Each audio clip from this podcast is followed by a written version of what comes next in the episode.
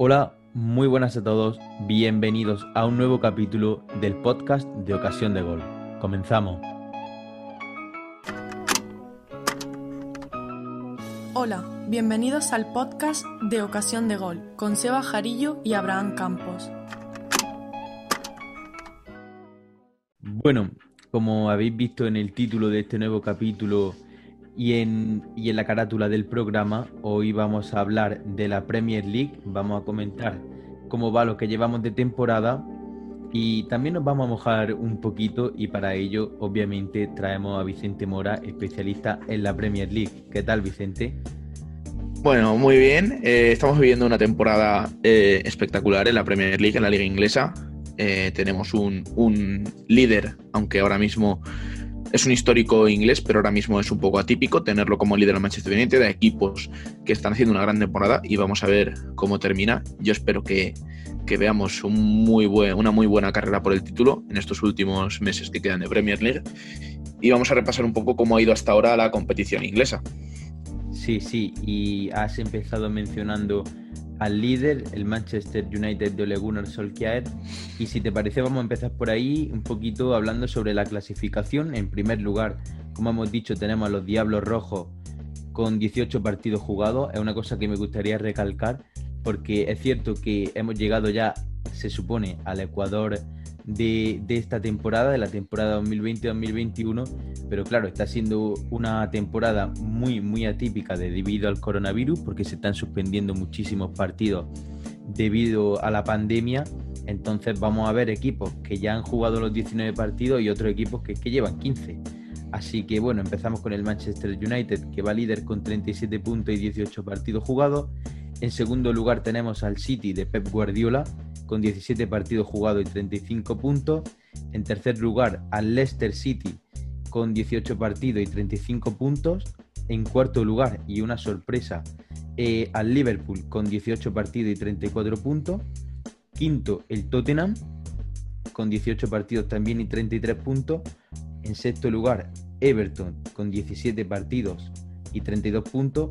Luego tenemos al Chelsea, que esto es una sorpresa, pero para mal, que va séptimo con 18 puntos, no con 18 partidos y 29 puntos. Luego tenemos al Southampton, en el que haremos especial hincapié, con 18 partidos y 29 puntos. Eh, y bueno, ya algo eh, sorprendente, el Arsenal que va en décima posesión, en décima posición, perdón, con 19 partidos y 27 puntos. Luego, ahora mismo acabamos de hablar del Aston Villa, porque es cierto que tiene 26 puntos, se encuentra en la posición número 11, pero es que lleva 15 partidos jugados, ¿eh?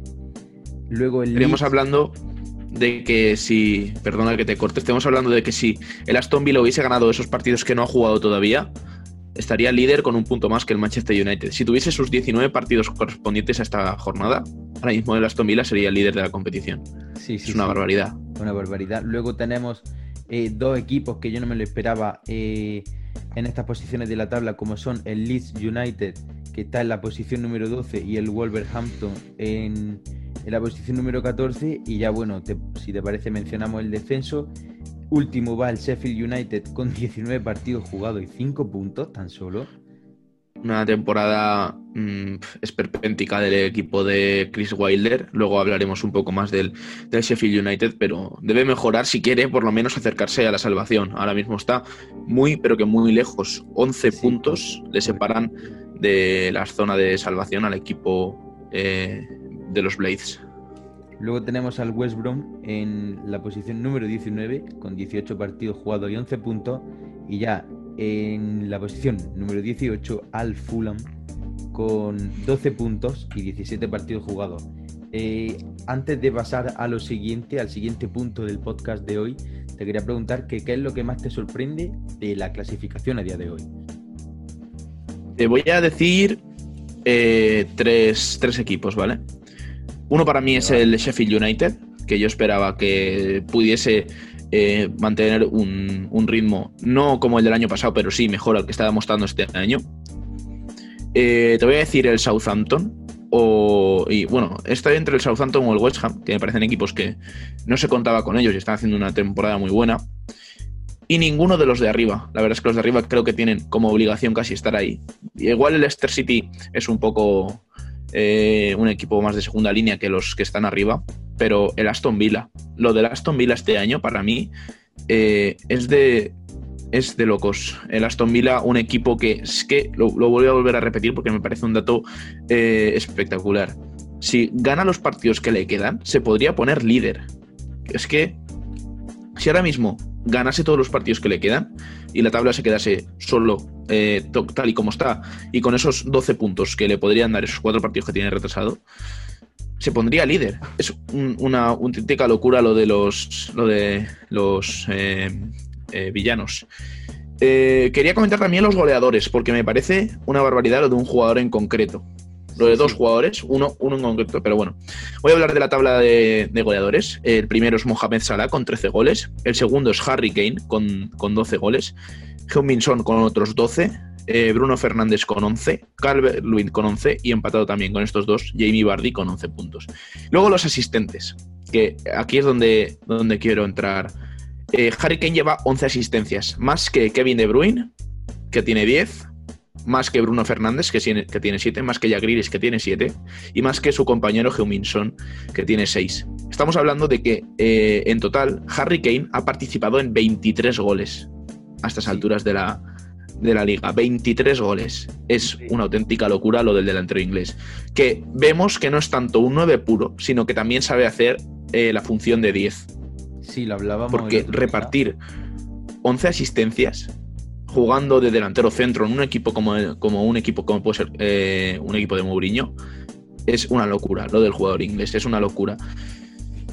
Eh, comentábamos otro día en el vídeo de, de, Benzema que este delantero podía hacer también la función de 10 y es que este año está cumpliendo con Mourinho a las mil maravillas.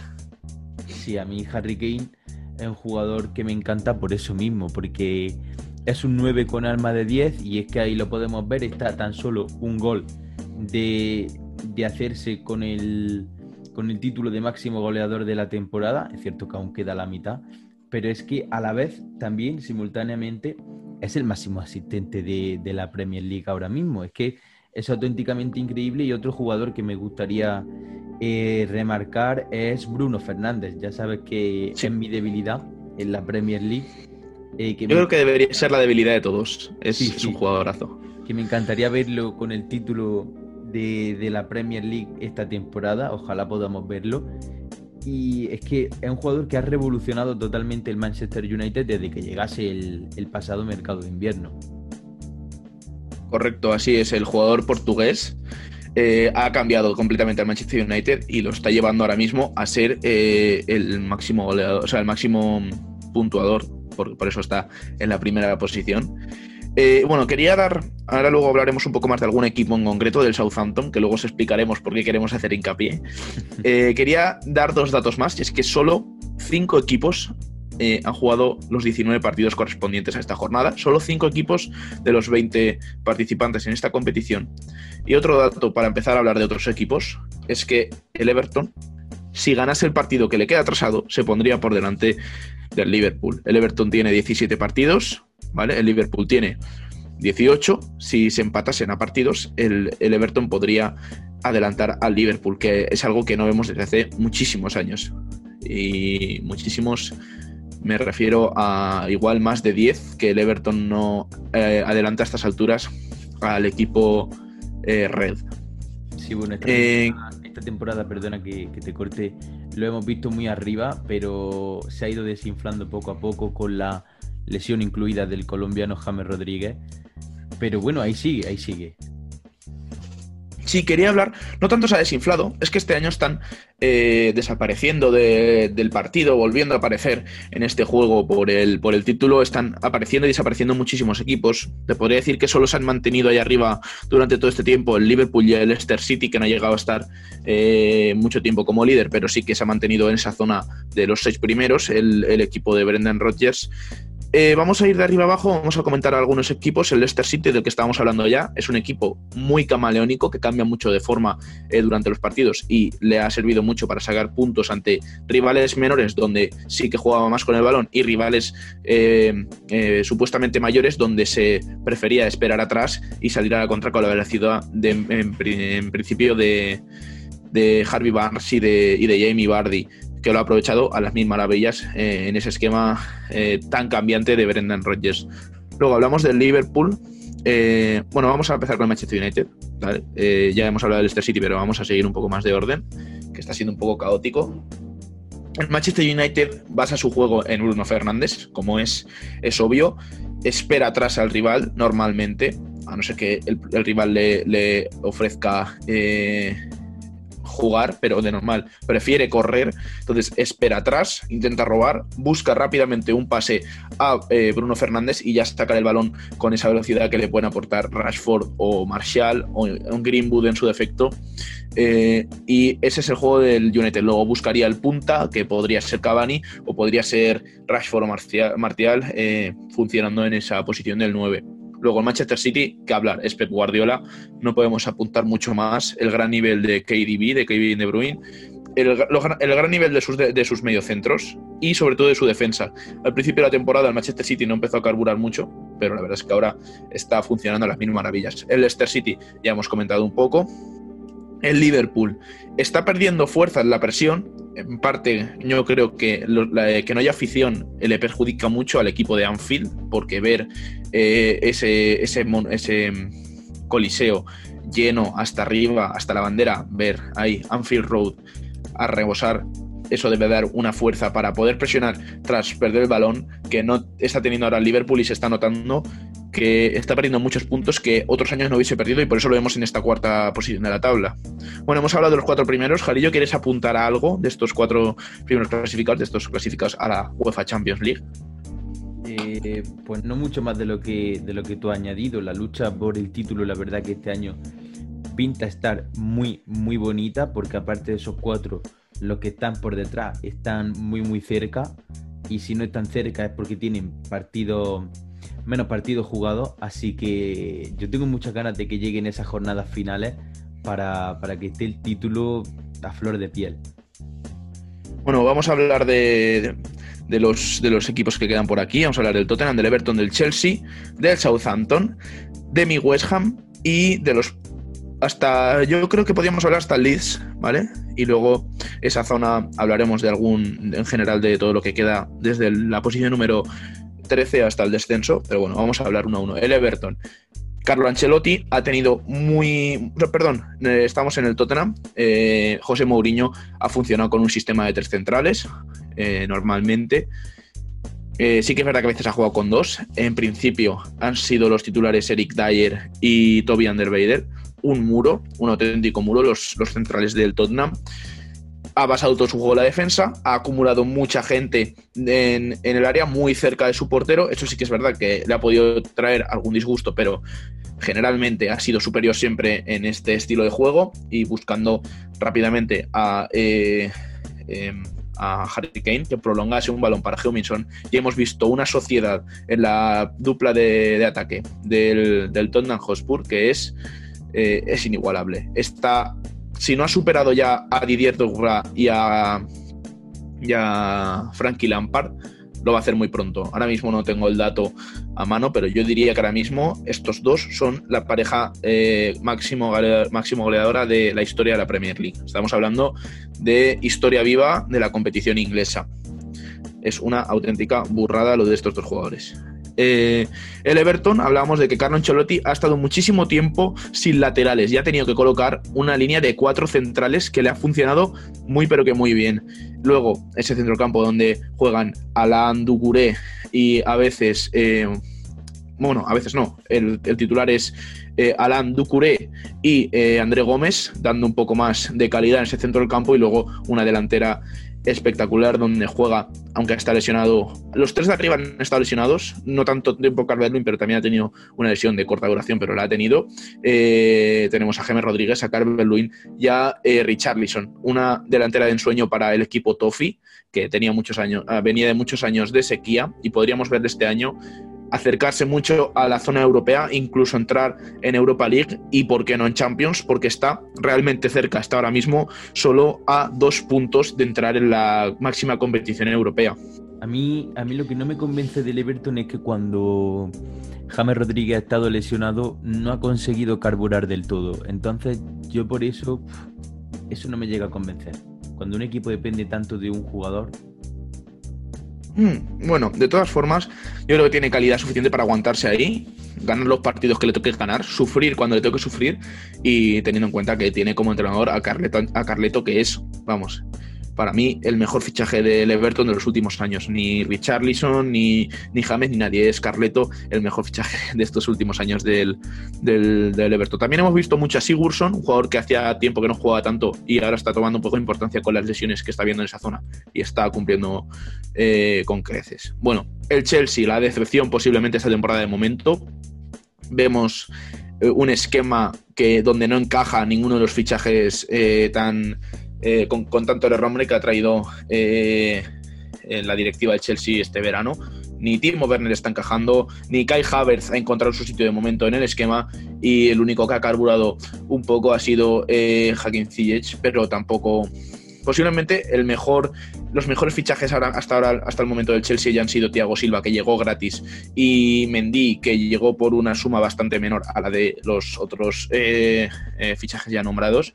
Un equipo que se ha caído, un equipo que Frankie Lampard no está sabiendo llevar. Eh, y bueno, esta ahora ha recuperado a Rudiger porque está teniendo problemas en defensa, le ha funcionado, pero está teniendo problemas el Chelsea para ganar partidos que a priori debería ganar con facilidad. El otro día también vimos eh, a Timo Werner fallar una ocasión clarísima y eh, ahí se puede ver que el Chelsea no está funcionando por eh, ninguna parte y esto le puede traer muchos problemas a la hora de clasificarse a Champions. También vimos que el año pasado el Chelsea, con los jóvenes, con la cantera, fue capaz de ponerse entre esos cuatro primeros puestos eh, de la tabla.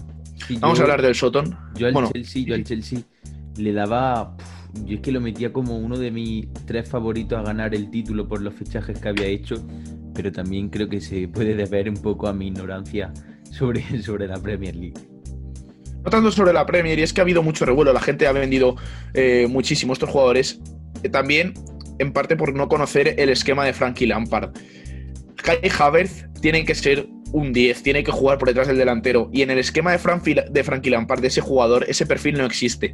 Entonces necesitas trabajar más en la posición de interior y Kai Havertz no está acostumbrado a, a esos labores. Entonces Mason Mount, que sí lo está, que ya eh, conoce el esquema, que ya conoce el club, ha cogido esas riendas y está siendo el mejor jugador del equipo, sin duda.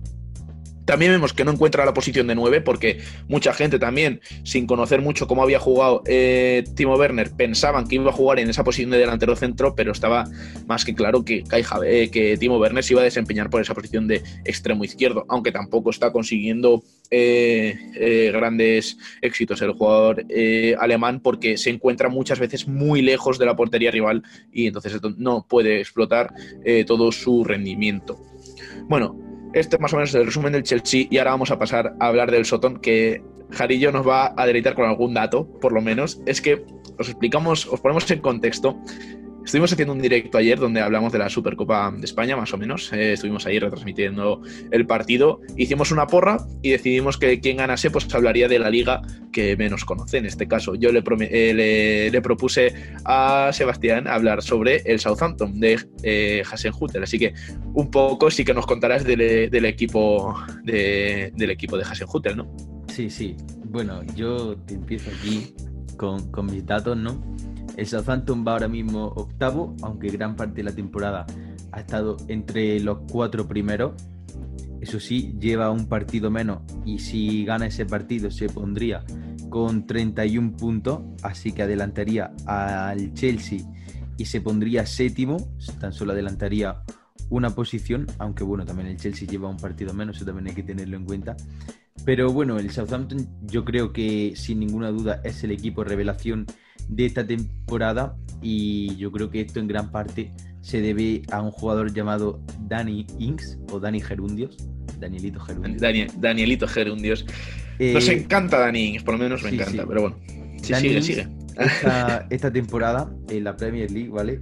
Lleva 13 partidos jugados y ha participado directamente en 10 goles.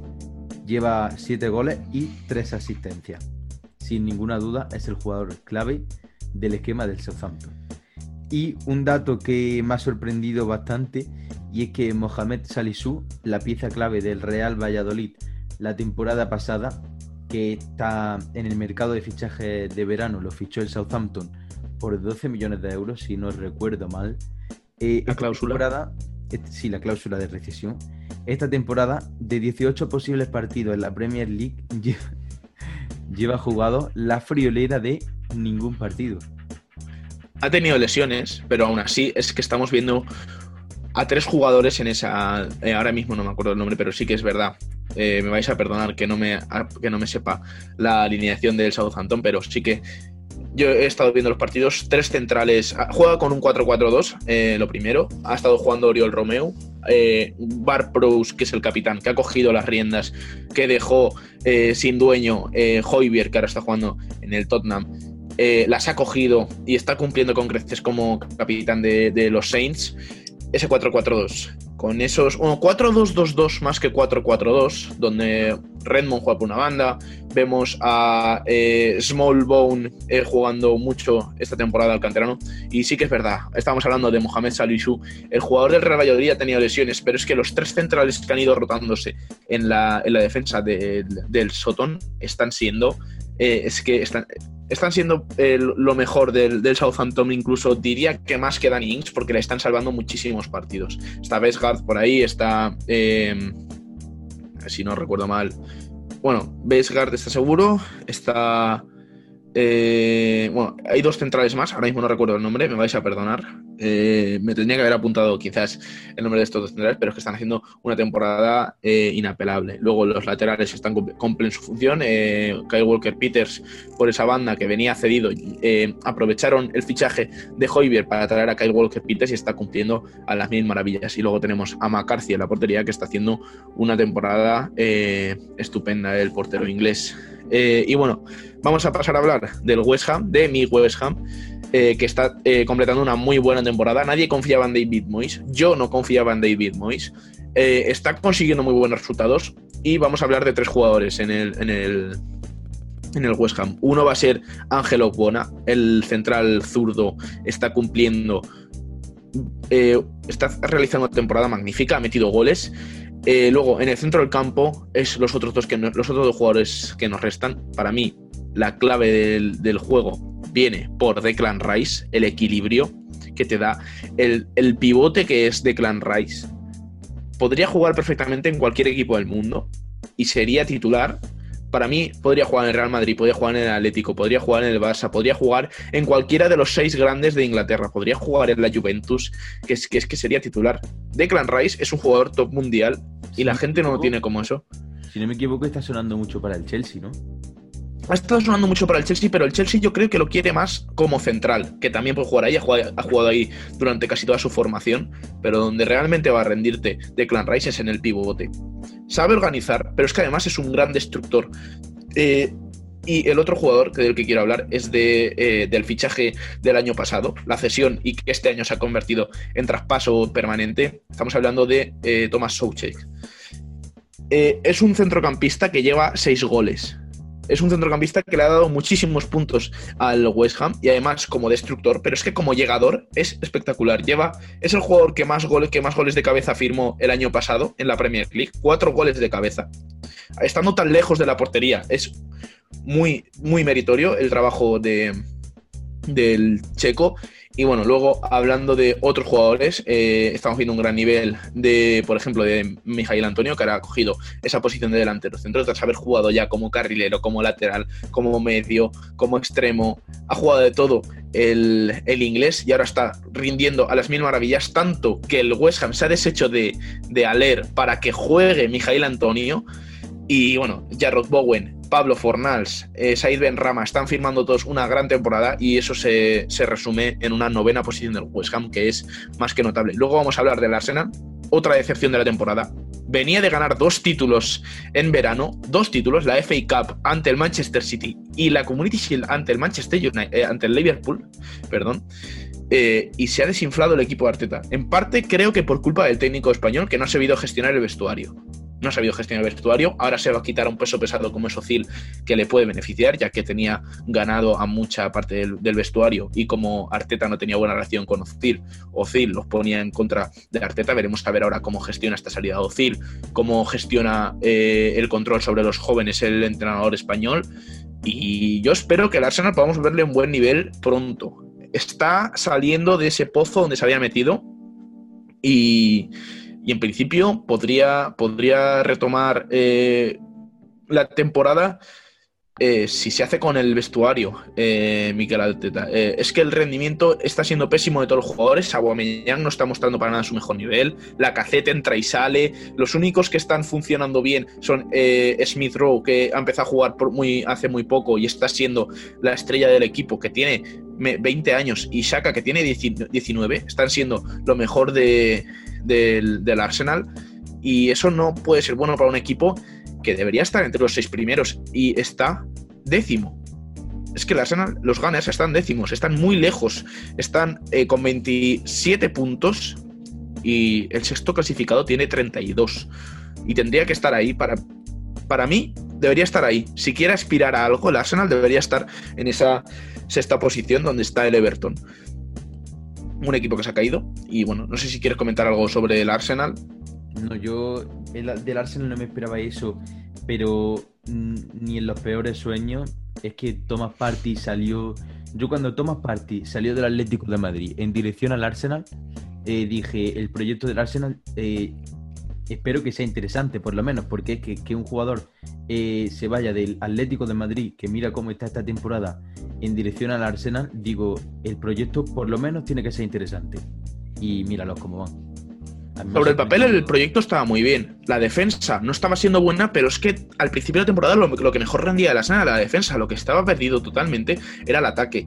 Eh, creo que tardó muchísimo en meter más de un gol a Guamellán. La Cacet no jugaba. Eh, el Arsenal se cayó completamente en ese principio de temporada y ahora está empezando a retomarlo. Solo veíamos mm, al principio de temporada lo mejor que había hecho el Arsenal era haber fichado a, Gabriel Magallanes, porque hizo un, inicio de temporada muy bueno, se lesionó luego y ahora le ha costado eh, volver a coger el ritmo, pero bueno, yo creo que volverá a ser el jugador que, empezó siendo. Bueno, vamos a hablar eh, del Aston Villa. Jack Grealish. Es que no hay mejor resumen del Aston Villa que Jack Grealish surtiendo balones a, Oliver Watkins. Es el resumen de esta temporada del, Aston Villa. No, no se puede añadir más. ¿Tú conoces a Jack Grealish? ¿Me has hablado alguna vez de Jack Grealish? Me has dicho que es santo de tu devoción. Sí, sí, me gusta. Y para mí es el mejor jugador de fuera del Big Six. Fuera de Manchester United, Manchester City, Liverpool, eh, Tottenham y Arsenal es el mejor. Y Chelsea es el mejor jugador mejor incluso que Jamie Vardy, mejor incluso que Danny Ings. Es espectacular lo de el media punta o extremo. Yo me gusta más como media punta, pero puede funcionar en, ese costado izquierdo del ataque. Es espectacular. Verle jugar es una delicia y esperemos que por fin tenga minutos en la sección inglesa y que pueda brillar en este Euro 21, porque si está brillando así en este Aston Villa, que espero que vuelva a ser un Aston Villa competente, que espero que vuelva a ser un Aston Villa que podamos decir podría ganar un título, porque hace muchísimos años que el Aston Villa no levanta un trofeo. Espero poder ver a los eh, villanos eh, pronto peleando en esa zona más alta. Este año, viendo los números, es que podrían ser líderes ahora mismo. Y qué decir de, un equipo en el que juega ya Grealish. Y para terminar con esta lista de, 12 equipos de los que yo quería comentar algo un poco más, eh, sobre todo de lo positivo, el Leeds de Marcelo Bielsa. Es un equipo que juega muy bien, pero que tiene muchísimos problemas en defensa, sobre todo en el balón parado. Recibe, pierde muchísimos puntos en, faltas que recibe un gol y luego ya no es capaz de, mm, darle la vuelta al resultado hemos visto que ha, hecho goleadas Y hemos visto que ha recibido goleadas del Manchester United, por ejemplo. Y sobre todo, y aún así, veías, les veías jugar y decías, es que te pueden remontar porque es un equipo muy goleador. Recibe muchos goles, pero mete muchos. Tiene una línea de media punta es increíble, donde puede estar Rodrigo Moreno, que de hecho no está siendo para nada eh, su temporada. Estaba sonando Rodrigo de Paul, que es uno de los jugadores que, que más ocasiones genera. Tiene como punta Patrick Bamford, que es un poco fallón, pero es un buen punta. A Rafinha, y bueno, y es una línea increíble. Pablo Hernández este año, que fue la estrella el año pasado en Championship, no está jugando, pero bueno. Luego tiene a Calvin Phillips, que más carisma no puede tener un jugador. Que Calvin Phillips no hay jugador con más carisma en, todo el mundo. Y luego es que esa línea de, tiene para que os hagáis una idea, la poca solidez que puede tener el Leeds, tiene como lateral izquierdo a un extremo, a Olioski. Entonces ahí pierde solidez, le suele entrar mucho por los laterales y es donde pierde eh, con los centros laterales, pues ya no puede eh, sacar balones. Y de hecho, aunque ficharon a, a, Llorente, a, Diego Llorente de la Real Sociedad, es que no, tampoco ha conseguido el hueco. Y quería destacar aquí sí, mire que me he saltado a todos los porteros, a casi todos, solo he mencionado el de Southampton, pero es que lo de Meslier, un chaval con 20 años, que tenga esa, ese saber estar dentro del campo, que tenga ese atrevimiento para jugar tanto con el, con el balón en los pies como juega el Leeds de Bielsa y que además tenga la calidad de ponerte un balón al pie a 60 metros.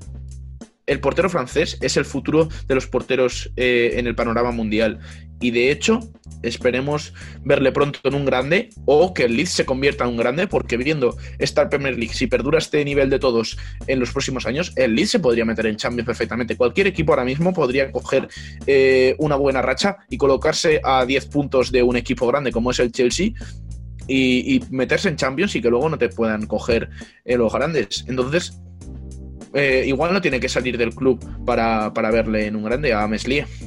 Sí, de todas formas. Yo del Leeds también te tengo que decir que, esperaba bastante más por los fichajes que, habían hecho y por cómo venían de, la Championship.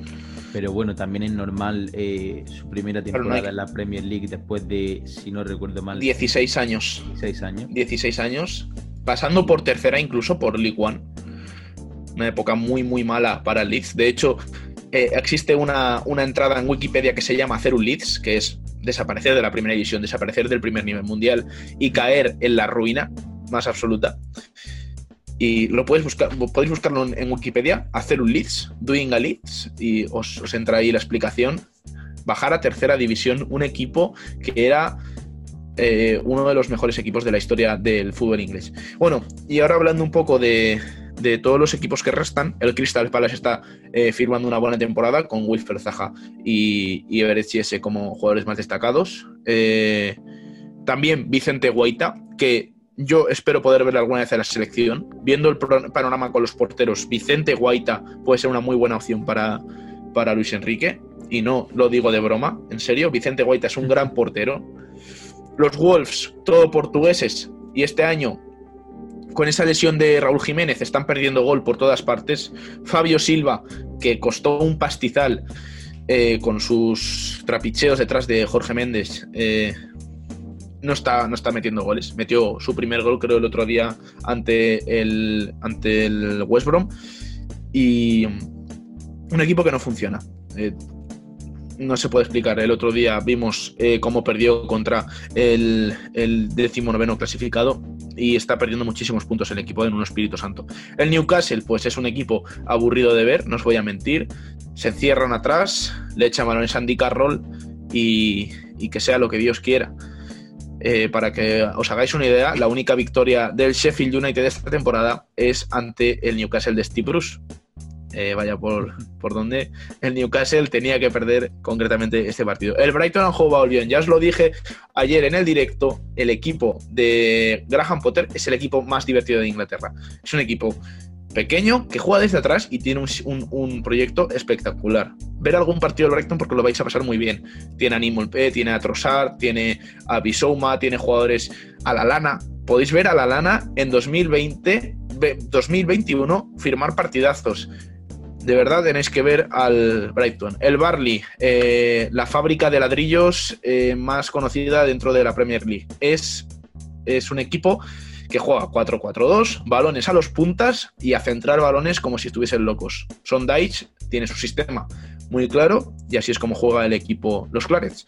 El Fulham es un equipo sumido en, en el descenso, no creo que salga de ahí. Para mí el descenso es el que está ahí, el que está ahora mismo, Fulham, West Brom y Sheffield United.